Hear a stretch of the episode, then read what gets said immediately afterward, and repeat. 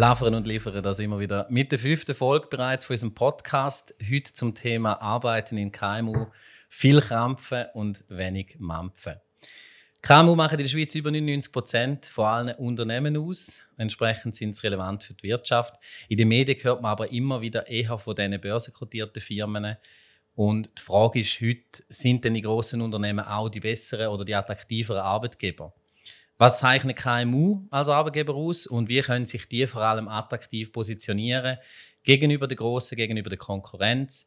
Welche Persönlichkeiten passen besser in welche Art von Betrieb und wie sieht die Zukunft aus von der Personalrekrutierung und vom Employer Branding? Die und weitere spannende Fragen stellen wir heute unserer Gästin. Gästin übrigens im neuen Duden so drin, der Stefanie Amstadt.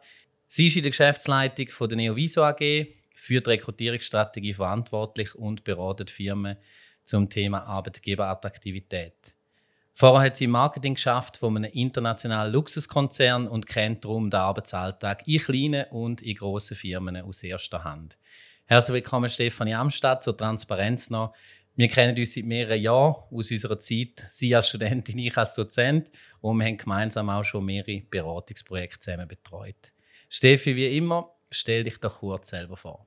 Schön, dass ich hier sein. Ähm, ich stelle mich gerne gerade schnell selber vor. Mein Name ist Stefanie Amstadt. Ähm, ich, bin, ich habe an der Uni Zürich studiert, ähm, Betriebswirtschaft. Ähm, bin nachher für ein Praktikum zu einem, zu einem grossen Luxusgüterkonzern ähm, gegangen. Habe dort vor allem das Marketing aufgebaut, einen grossen Teil vom Online-Marketing dort können, äh, mit beeinflussen und aufbauen. Verschiedene strategische Kampagnen international können leiten habe dann nach vier Jahren im Marketing gewechselt ins Business Development. Dort nachher ähm, internationale Business Development Projekte geführt, wo es vor allem darum gegangen ist, Retail-Konzepte weiterzuentwickeln, neue Standorte zu eröffnen. Und jetzt vor gut einem Jahr, nachher in einer Freelance-Tätigkeit zu Neoviso gewechselt, jetzt ab Februar auch in der Geschäftsleitung mit dabei ähm, dort verantwortlich für die ganze Strategie und Konzeption zusammen mit meinem Team, wo es einerseits halt wirklich darum geht, wie gewinnen Unternehmen junge Mitarbeitende ähm, für ihr Unternehmen. Also wie können sie sich attraktiv positionieren, wie können sie junge Talente überhaupt gewinnen. Und ja, freue mich, dass ich jetzt hier mit dabei sein kann und bin gespannt auf deine Fragen, Andi. Ich bin gespannt auf deine Antworten. Zuerst mal unsere Gäste immer fragen, was hat dich heute auf dem Weg zu uns ins Büro inspiriert? Hat es irgendetwas gegeben? Ich habe gesehen, du bist mit dem Zug gekommen. Äh, Steffi ist eigentlich eine Autofahrerin. Aber was hat dich heute inspiriert? Hat es da irgendetwas gegeben? Ich habe ähm, einen LinkedIn-Post unterwegs gesehen ähm, und zwar lustigerweise jetzt gerade von meinem, von meinem Geschäftspartner, wo es wirklich nochmal darum gegangen ist, aufzuzeigen, die Relevanz von Content. Ähm, sei das jetzt irgendwie marketingtechnisch, also klassisches Marketing im Sinne von Produkt- und Dienstleistungen ähm, können zu vermarkten, aber halt auch können äh, zu gewinnen im Sinne von Employer Branding, wo es wirklich nochmal darum gegangen ist, denkt in einem Content Hub, probieren so viel Content wie möglich zu produzieren das auf allen möglichen Online-Kanälen nachher zu distribuieren, um einfach möglichst viel Aufmerksamkeit für euch Thema zu generieren. Mhm. Jetzt haben wir einen fiktiven Zuhörer, das ist der Hans-Rudi Mückler. Wie würdest du ihm Content erklären? Content ist Inhalt. Also das heißt, es sind vielfältige Inhalte. Das können Videos sein, das können Bilder sein, das kann Text sein, das kann aber auch ein Podcast sein wie hier, wo es einfach darum geht, Themen nach außen zu tragen, ähm, gewisse Transparenz zu schaffen, einen Blick ins Unternehmen hinein zu geben wo nachher, sei das auf Social Media ausgespielt wird, sei das irgendwie im Print ausgespielt wird, aber halt wirklich einfach vielfältige Inhalte auf ganz unterschiedlichen Kanälen und in unterschiedlichen Formen. Mhm. Wenn man gerade das Thema startet, damit wir alle vom Gleichen reden, ähm, Schweizer KMU stellen in der Schweiz ja 65 Prozent der Arbeitsplätze, also sehr relevante Arbeitgeber. Und wenn wir heute von KMU reden, auch in dieser Sendung oder dem Podcast, dann sind das Unternehmen mit weniger als 250 Leuten. Ähm, du hast studiert an der Uni Zürich Wirtschaft und hast ja nachher sicher nach dem äh, Studium dich auch auf dem Arbeitsmarkt ein bisschen umgeschaut. Was hast du gesucht und was hast du gefunden? Ich bin so ein bisschen entgegen, sage ich jetzt einmal, einem klassischen BWL-Student der Uni Zürich in ganz anderen Branchen ähm, unterwegs gewesen, wo ich mich umgeschaut habe. noch währenddem, dass ich Bachelorarbeit geschrieben habe, ein Großteil, sage ich jetzt einmal, so ein bisschen von der klassischen BWL gehen Richtung Banking oder Consulting, wo ich für mich relativ schnell gemerkt habe, das ist es nicht, das will ich nicht. Ich habe irgendwie aus einem privaten Interesse oder persönlichen Interessen heraus grundsätzlich schon mal Freude an schönen Sachen. Sei das jetzt eben Schmuck, sei das, ähm, sei das Mode, wo ich dann nachher das Gefühl hatte, warum nicht irgendwie dem Interesse können nachzugehen und habe dann gesagt, ich will irgendwie einen anderen Weg einschlagen und habe mich wirklich bei unterschiedlichsten Unternehmen nachher beworben. Sei das Jelmoli, Globus, ähm, nachher bei der Luxusgüterbranche zum Beispiel eben auch bei, bei Bucherer, bei Gübelin und so weiter, wo ich dann gesagt habe, entweder zieht es mich Richtung Marketing, obwohl ich gar nicht so einen starken Marketingfokus gesetzt habe in meinem ähm, Studium, oder so ein bisschen Richtung Einkauf, weil ich einfach das Gefühl hatte, das ist etwas, wo, wo meine Leidenschaft irgendwie dafür brennt und warum nicht das nachher zum Job machen. Mhm. Hast du denn bestimmt nach der Unternehmensgröße gesucht oder ist das für dich nicht so wichtig oder sind die großen Player einfach die, die heute äh, eigentlich das Angebot diktieren? Also bist du um die gar nicht herumgekommen? Für mich dort, aufgrund von, aufgrund von dieser Thematik, so ein bisschen vom Interesse her, ähm, bin ich in erster Linie schon eher auf grosse Player gegangen, aber ich sage jetzt nicht mal auf die ganz, ganz grossen, wo man jetzt irgendwie sagt, die sind zum Beispiel nur international aufgestellt. Also für mich sind auch nationale Unternehmen in Frage gekommen. Ähm, direkt aber nach dem Studium habe ich jetzt nicht das KMU direkt mhm. auf dem mhm. Radar gehabt. Mhm. Was hätte dich denn bei den Unternehmen, die du gesucht hast und gefunden hast, ich sage jetzt mal, angezogen und abgestoßen, wenn es jetzt um Arbeitgeberattraktivität geht. Kannst du dich da noch erinnern? Angezogen war es sicher, gewesen, ähm, vor allem bei denen, wo ich nachher wirklich für ein persönliches Gespräch eingeladen war, wo ich extrem viel wollte über Projekte erfahren. Also was ist wirklich der Inhalt, auf was für Projekt schaffe ich nachher? Also wirklich der Arbeitsinhalt und was sind das für Größe von Projekt, was ist das für eine Komplexität von Projekt, wo da irgendwie um sind, wo ich nachher aktiv kann mitwirken. Abgestoßen, weiß ich noch ganz klar, ist für mich damals schon gewesen, so ganz krasse Hierarchien. Mhm. eine Kultur, wo man sich per se sagt innerhalb des Unternehmens, für mich damals schon ein absolutes No-Go gewesen. Mhm hat sich jetzt in den letzten Jahren noch viel stärker nachher gezeigt, dass ich müssen sagen okay, ich hatte dort irgendwie schon so ein bisschen die richtige Intuition gehabt. Geht für mich, je länger mhm. sie mir einfach nur weniger. Wie alt bist du, als du auf dem Arbeitsmarkt bist? 23. 23, ja. Dass man das vielleicht noch einordnen, auch als Zuhörer. Ähm, du bist im Projektmanagement im Bereich Marketing tätig gewesen, bei größeren Unternehmen, das hast du gesagt. Jetzt bist du in der Geschäftsleitung von einem jungen Unternehmen. Ich sage jetzt bewusst nicht mehr Startup und dort bist du auch für die Strategie verantwortlich. Wieso hast du den Schritt jetzt letztlich gleich gemacht? Ich habe ähm, letztes Jahr aufgrund von der, von der Corona-Krise ähm, ein reduziertes Pensum in meinem, in meinem alten Job. Ich hatte dort noch freie Kapazitäten und die Möglichkeit bekommen, halt wirklich mal neue andere Unternehmen hineinzuschauen. Ich muss ganz ehrlich sagen, es ist mir bis zu dem Punkt eigentlich gar nicht wirklich eine reale Option gewesen, in ein kleineres Unternehmen zu wechseln, bis ich nachher effektiv mal so den tiefen Einblick hatte ähm, es ist das Unternehmen, das gehört in einem, in einem Kollegen von mir, haben dort natürlich nachher dann auch einen Anknüpfungspunkt gehabt, ähm, um wirklich mal einen tiefen Einblick zu bekommen. habe ganz andere Perspektiven aufgezeigt bekommen, von wie stark dass man in einem Unternehmen kann mitwirken, was man wirklich kann bewegen ähm, und halt wirklich auch so von der Dynamik her nochmal auf einem ganz, ganz einem anderen Level. Auch von der Schnelligkeit von einer Entscheidung bis zur Umsetzung nochmal ganz, ganz andere Relationen kennengelernt habe. Und ich nachher dann müssen sagen, das ist absolut mies. Das ist eigentlich das, was mir schon vorher sehr gefallen hat. In einem größeren Kontext, wenn das vorhanden war, ist leider halt nicht immer gegeben. Ich glaube, das wissen die meisten, die schon mal in einem größeren Unternehmen gearbeitet haben. Und ich dann müssen sagen, das ist eigentlich das, was mir total leid. Und darum habe ich dann nachher wirklich dort plötzlich eine Option gesehen und ich musste sagen, warum nicht. Mhm. Was hat sich denn jetzt im Alltag bei Neoviso gegenüber den bisherigen Arbeitgeber geändert?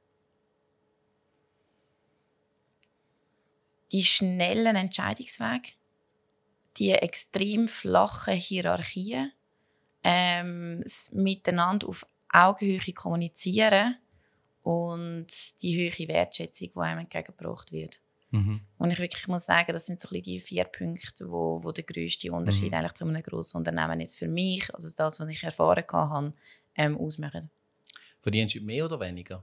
Weniger. Und äh, den Schritt hast du nie bereut? Nein, den habe ich nie bereut. das kann ich so sagen. Das ist am Anfang auch, ähm, wo die Entscheidung angestanden ist, wechseln oder nicht.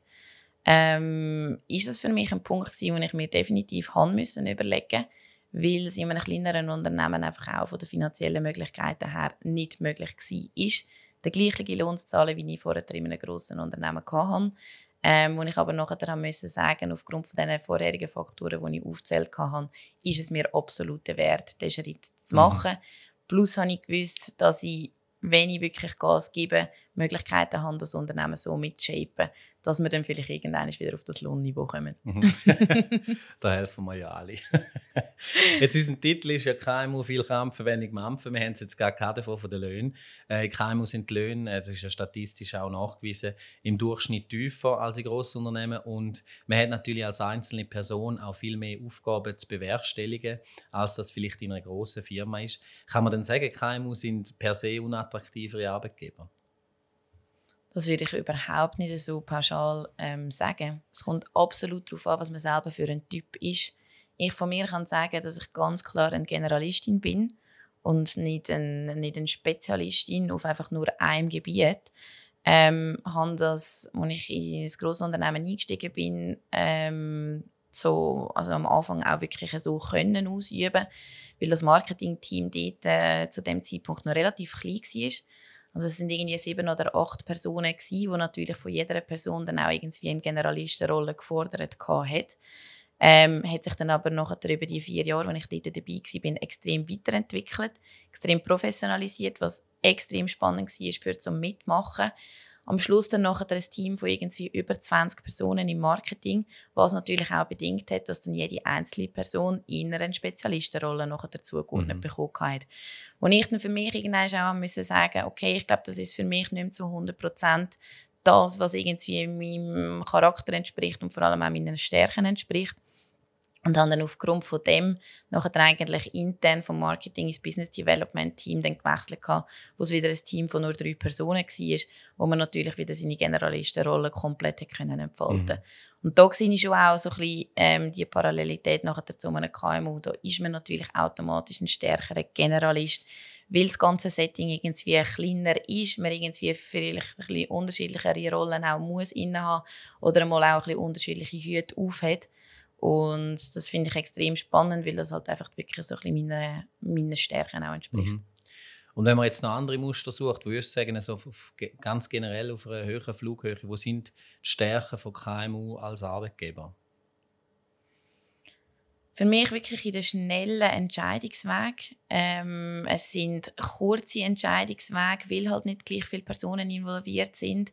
Ähm, ich habe auch wirklich das Gefühl, dass man Projekt schneller kann voranpushen kann, weil einfach weniger Personen involviert sind, wo man irgendwie muss abholen Jetzt auch im Vergleich zu einem, zu einem grossen Unternehmen. Und ich glaube, die Agilität, die KMU haben im Vergleich zu grossen Unternehmen, müssen sie sich einfach noch viel, viel mehr halt zu Nutzen machen. Mhm. Das ist gerade ein guter Übergang, danke. Ähm, wenn wir zum Schlagwort Employer Branding kommen und für unseren Hans-Rudi Mückler vielleicht noch. Äh, beim Employer Branding geht es einfach darum, dass man sich als Arbeitgeber intern, also gegenüber den Mitarbeitenden, die man schon hat, aber auch nach außen gegenüber potenziellen Mitarbeitenden attraktiv positioniert. Das bedeutet viel Kommunikation und so kann man sich von der Konkurrenz abheben. Jetzt, wenn du mal so ein bisschen aus deiner Projekterfahrung aus dem Beratungsprojekt, das ihr jetzt ähm, macht, mal so würdest drei konkrete Tipps zusammengrübeln für unseren Hans-Rudi Mückler. Wie könnte KMU heute generell ähm, als Arbeitgeber auch gegen außen attraktiver auftreten? Für mich der allererste und wichtigste Punkt ist wirklich, dass man für sich selber seine Value Proposition definiert. Also was biete ich konkret im Vergleich zu anderen? Und dort wirklich auch wichtig in der, ich sage jetzt mal so ein bisschen der Zielgruppenanspruch. Man muss nicht jeden ansprechen, sondern man muss wirklich aufgrund von dem, was man zu bieten hat, nachher sich ganz konkret überlegen, welche Leute braucht man überhaupt und welche Leute kann man mit dem nachher halt auch attraktivieren. Mhm. Also das eine wirklich für sich selber irgendwie seine Value Proposition erarbeiten, in einem zweiten Schritt nachher ganz klar segmentieren, wer will ich damit nachher ansprechen und wer will ich gewinnen. Als dritten Tipp nachher halt wirklich auch in der Kommunikation. Also gehen wirklich, und das ist so ein bisschen auch in, im, im Link zu dem, was ich am Anfang gesagt habe, gehen nachher wirklich mit viel Transparenz gegen raus. Also zeigen Projekte an denen, die ihr arbeitet. Gebt irgendwie einen Einblick ähm, hinter die Kulissen zeigen den Leuten, was bei euch abgeht, dokumentieren, weil nur so können nachher halt potenzielle Arbeitnehmer auf euch aufmerksam werden und können vor allem dann halt nachher auch sehen, passt das irgendwie zu mir und passt das zu, zu meinen Stärken, die ich irgendwie habe, oder kommt zum Beispiel das Unternehmen nachher für mich nicht in mhm. Frage. Mhm. Aber nur wenn man kommuniziert und wenn man zeigt, was das man macht und an was das man arbeitet, kann man überhaupt ähm, potenzielle Arbeitnehmer die mhm. auf sich aufmerksam machen glaube, ein wichtiger Punkt im Employer Branding, man muss sich gegen außen kehren und man muss äh, gegen außen zeigen, was man macht. Ähm, wir sehen ja immer wieder auf unseren gemeinsamen Projekten, dass sich viele KMU gar nicht bewusst sind, was sie drauf haben, was sie können und dass eben die Faktoren, die sie haben, auch für die heutige die junge Generation sehr attraktiv kann sein. Also wenn man die Value Proposition ausarbeitet, unbedingt auch ähm, mögliche Zielgruppen mit einbeziehen und nicht nur ähm, sozusagen selber darüber reflektieren, was einem jetzt ausmacht und was nicht. In KMU hat man ja oft sehr familiäre Werte, wo man lebt, jetzt im Vergleich auch zu größeren Unternehmen. Was sind so die zwei, drei wichtigsten Unternehmenswerte, die ihr bei Neoviso habt und wie, wie ihr die umsetzen? Ein Wert, der sicher bei uns ganz, ganz weit oben steht, ist wirklich innovativ zu sein. Also wir wollen wirklich innovativ mit einer innovativen Vorreiterrolle vorausgehen. Das verlangen wir auch von jedem einzelnen Mitarbeiter, der bei uns arbeitet, dass er selber innovativ ist, dass er selber neue Ideen entwickelt, dass er absolut up-to-date ist über die neuesten Trends und so weiter, eigene Ideen nachher weiterspinnt. Weil nur so können wir unseren Kunden wirklich einen, einen absoluten Mehrwert nachher auch in unserer Beratungsdienstleistung bieten. Mhm. Dann für uns ein zweiter ähm, extrem wichtiger Wert ist wirklich auch, dass man sich kollegial ähm, gegenüber ähm, tritt. Und zwar halt wirklich in die gleiche Richtung zieht, am gleichen Strang zieht, füreinander da ist, ähm, gemeinsam an Projekten arbeitet. Also die Kollegialität untereinander ist bei uns extrem hoch ähm, gesetzt und es geht wirklich darum, halt, das ganze Team mit in die gleiche Richtung zieht und ich sage jetzt mal so ein bisschen als, als dritten Wert noch, ähm, für uns sicher auch extrem wichtig, dass wir ähm, einen, hohen, einen hohen Anspruch an unsere eigene Perfektion haben, um immer wieder besser zu werden. Mhm. Also stehen bleiben ist für uns so überhaupt keine Thematik mhm. und für uns überhaupt kein Szenario. Also wirklich Perfektion nach immer irgendwie ein besseres Ich werden für mhm. uns extrem wichtig. Das ist ja auch so ein bisschen, was, was junge Unternehmen auszeichnet. Euch gibt es jetzt doch auch schon fünf Jahre. Und habt ihr da schon Erfahrungen gemacht, wo eure Mitarbeitenden angehen, wenn sie bei euch das Praktikum fertig haben oder irgendeine Juniorstelle? Ähm, gehen sie größere Unternehmen, gehen sie kleinere? Wollen sie etwas anderes sehen? Wollen sie das Gleiche? Was ist so die Erfahrung? Den Fall haben wir bis jetzt wirklich erst einig Mhm. Ähm, und das ist so gewesen, dass die Person ähm, das Studium abgeschlossen hat an einer Hochschule, ähm, während dem Studium bei uns schon über zwei Jahre gearbeitet hat, also wirklich so in der Marketingberatung, Social Media Beratung gemacht hat, ähm, so ein bisschen das Agenturleben, sage ich jetzt einmal, kennengelernt hat, vor allem die Dienstleistungsseite dann auch kennengelernt hat, wo dann nachher das Gefühl hat, ich will jetzt eigentlich gerne mal noch die andere Seite sehen und zwar wirklich halt Kundenseite.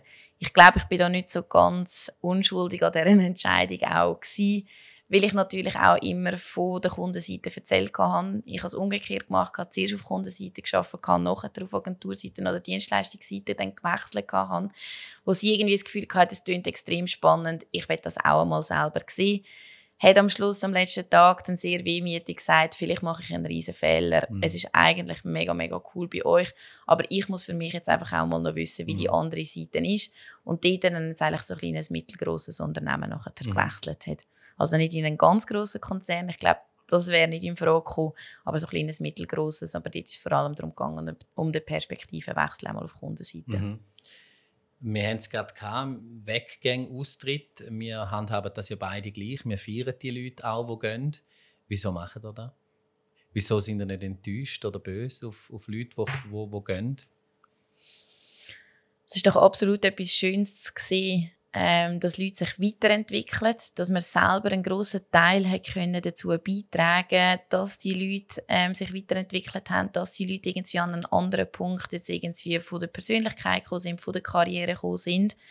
Ähm, für uns absolut kein Punkt, dass wir irgendwie solche Leute zurückhalten Also Reisende ziehen lassen. Ähm, wir haben dieser Person sogar auch angeboten, dass wir für sie irgendwie umschauen und helfen und Referenzen natürlich sowieso. Also das ist wie gegeben, aber auch probieren Kontakt einzufädeln, wo es noch unklar war, in welche Richtung dass sie mhm. sie ähm, effektiv zieht.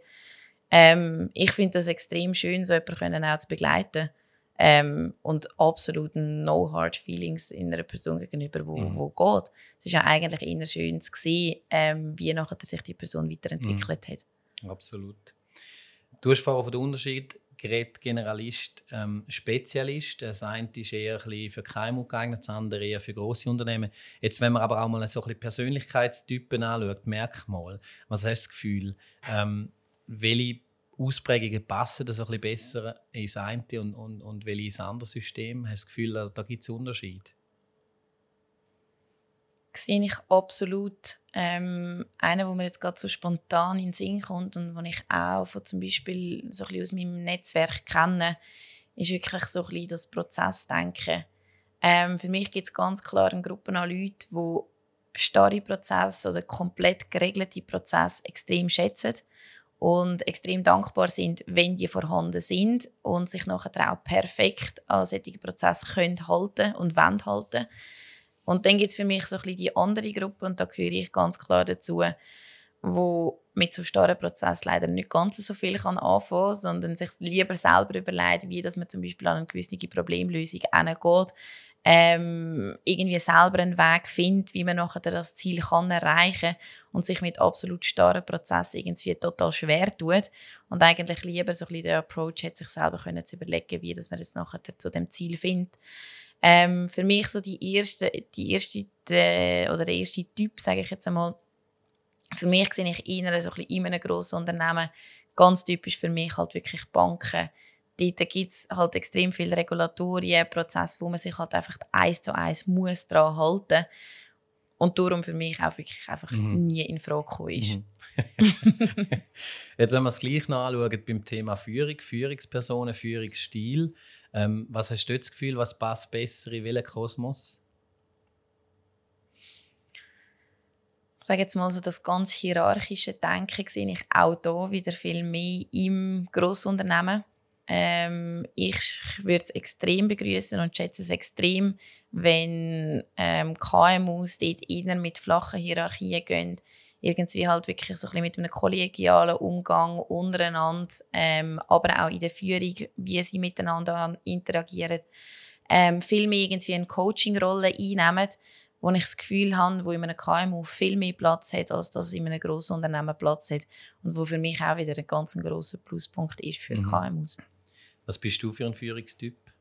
Wenn man Steffi beschreiben will, wenn ich jetzt den Marco oder Roger, wer auch immer fragt, wie, wie ist Steffi als Führungsperson? Ich sehe mich fast noch weniger als klassische Führungsperson, sondern eher als Coach. Mhm. Also ich probiere meine Leute extrem zu coachen, mit denen, die ich zusammen arbeite. Extrem viel von meinem Wissen und von, von meinen Erfahrungen, die ich schon gemacht habe, können weiterzugeben. Ähm, ich sage jedem von meinen neuen Teammembers, die bei mir anfängt, dass sie einfach einmal mit einem Vertrauensvorsprung schon mal startet. Ich bin nicht die Person, wo man sich zuerst muss Vertrauen erarbeiten, sondern ich gebe einfach einmal einen grossen Vertrauensvorsprung schon mal voraus und schaue dann nachher, wie sich das Ganze entwickelt. Ähm, ich bin gar nicht irgendwie so auf Kontrollen aus. Ich werde gerne mal wieder zwischendurch updated geben aber meinen Leuten extrem viel Eigenverantwortung. Ähm, und bisher das Feedback, das zurückgekommen ist, ist das, ist das wirklich, dass das extrem geschätzt wird. Mhm. Mhm. Du hast ja früher zeitweise äh, Teams mit über 40 Personen geführt auf deinem Projekt. Würdest du sagen, du führst heute anders in einem kleinen Unternehmen? Ja.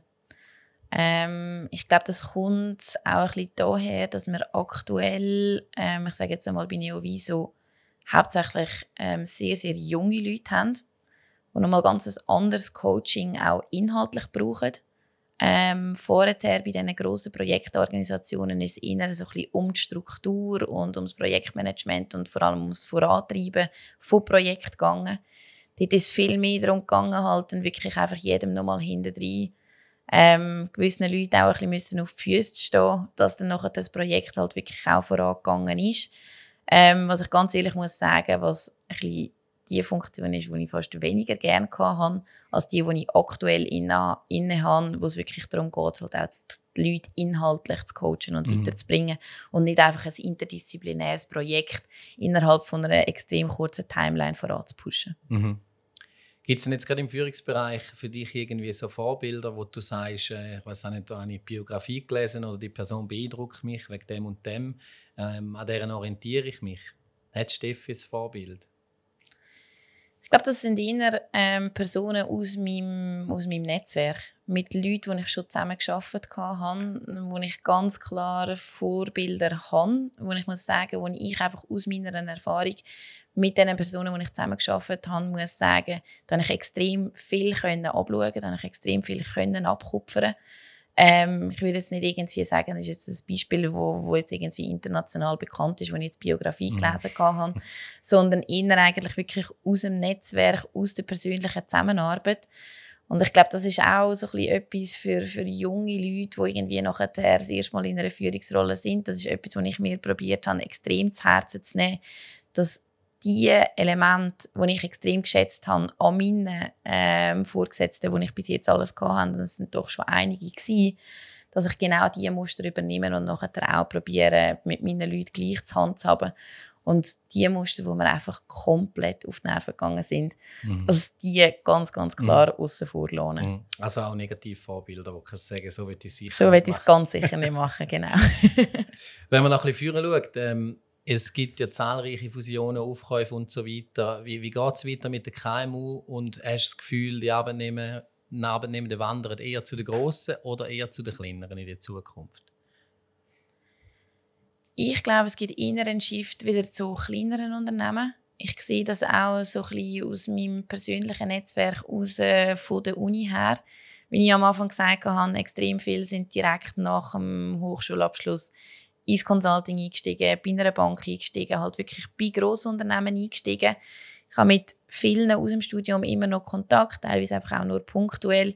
Und dort nehme ich aktuell jetzt wirklich so fünf, sechs Jahre nach dem Bachelorabschluss einen rechten Shift vor, wo es echt jetzt richtig Startup und KMU geht, wo zwar jetzt erste Erfahrungen gemacht worden sind in Grossunternehmen, ähm, sicher einmal ein guter Rucksack auch können ähm, gepackt werden, aber jetzt auch einfach gesagt wird, ich muss einen anderen Sinn sehen.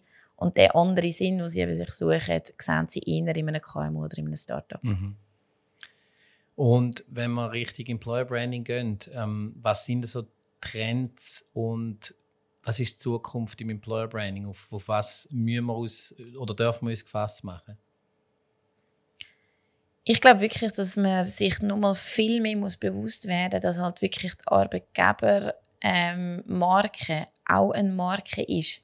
Wie man eine Marke schafft für ein Produkt oder für eine Dienstleistung, muss man genauso für ein Unternehmen als Arbeitgeber eine Marke schaffen.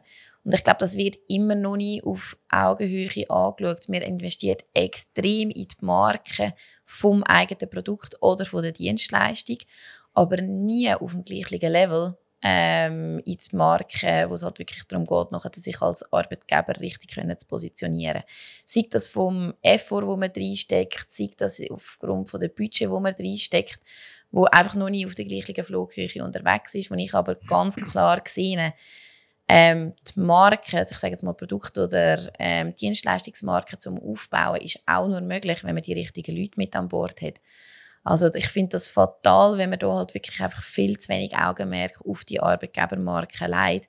Darum für mich da extrem wichtig und jetzt für mich extrem viel Aufholbedarf, dass man das halt wirklich als Marke anschaut und dort halt sich nachher drauf fragt, für was stehen wir, wie kommunizieren wir was, über welche Kanäle machen wir das ähm, und halt dort wirklich extrem viel Arbeit, aber auch Budget drinsteckt. Mhm.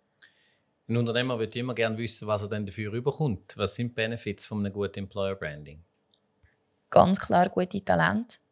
gute Arbeitnehmende oder sehr gute Arbeitnehmende, die wirklich zum Unternehmen passen, die nicht irgendwie 0815 sind oder wo einfach so in Anführungs- und Schlusszeichen das beste Talent ist, sondern wirklich die passenden Talente. Mhm. Wenn man sich effektiv einmal damit auseinandergesetzt hat, was bieten wir wirklich und was sind nachher die Leute, die wir irgendwie suchen müssen, dass es einen effektiven Match gibt. Und das ist für mich nachher das größte Kapital von einer Firma, wenn du gute Arbeitnehmende oder sehr gute Arbeitnehmende hast, weil nur so wirst du nachher erfolgreich. Mhm. Okay, der, der erste Teil, der Fachteil, Steffi, hast du überstanden. wir kommen zu den Publikumsfragen. Und auch das Mal haben wir wieder ein paar bekommen.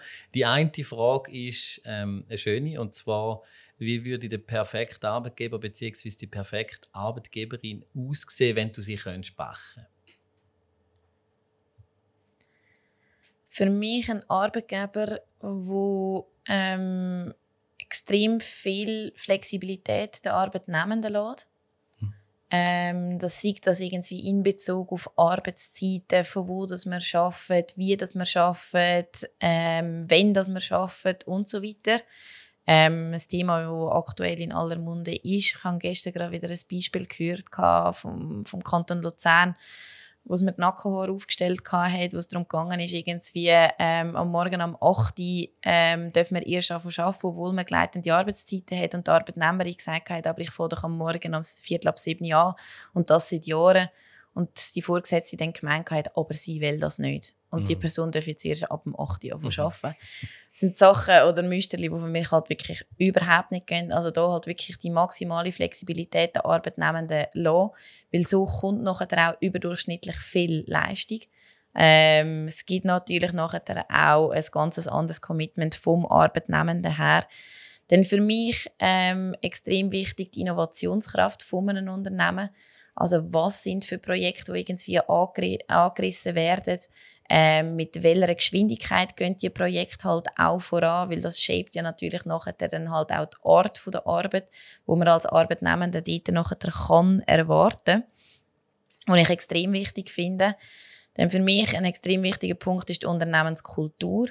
Also wie ist der Umgang untereinander? Ähm, tritt man sich irgendwie auf Augenhöhe gegenüber oder denkt man in ganz, ganz starren und klassischen Hierarchien? Ähm, stimmt das Mindset der Leute, die dort arbeiten, dass man irgendwie gemeinsam etwas bewegen will? Ähm, oder zieht irgendwie jeder ein bisschen in eine andere Richtung weg oder im schlimmsten Fall reißt gar nichts an.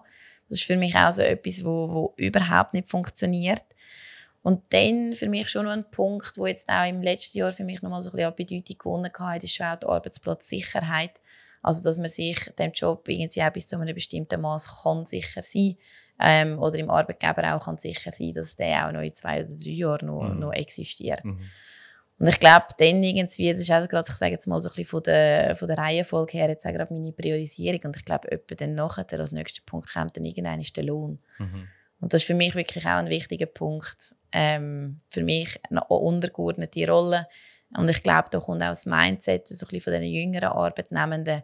Der Lohn ist wichtig. Ich wollte nicht sagen, dass er nicht wichtig ist, aber ist ganz, ganz klar nicht mehr Nummer eins Kriterium mhm. ähm, für die Arbeitgeberattraktivität. Mhm.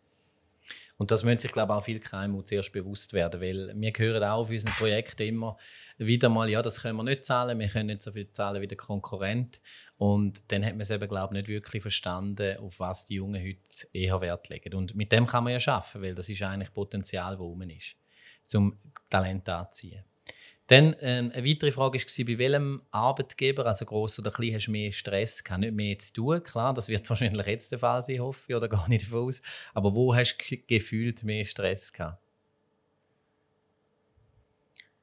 Ich definiere jetzt hier den Stress wirklich so ein bisschen als, als psychischen Stress, ähm, wo für mich ganz klar in einem grossen Unternehmen ähm, ganz ein anderer war jetzt als in einem KMU. Mhm ähm, in einem Grossunternehmen einfach Faktoren wie Hierarchien, die mich extrem gestresst haben.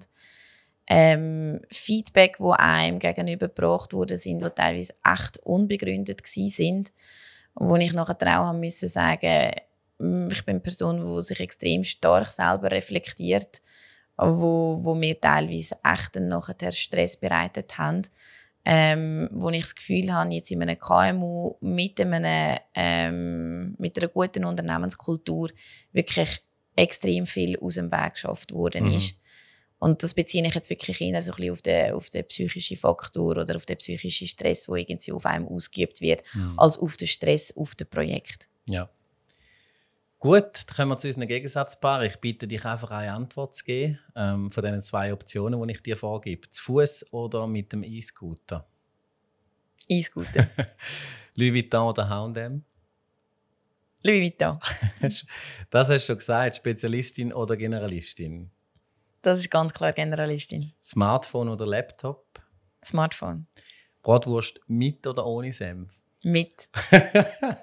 Ui, da dürfen uns viele nicht zulassen. Dann äh, Buch oder E-Book?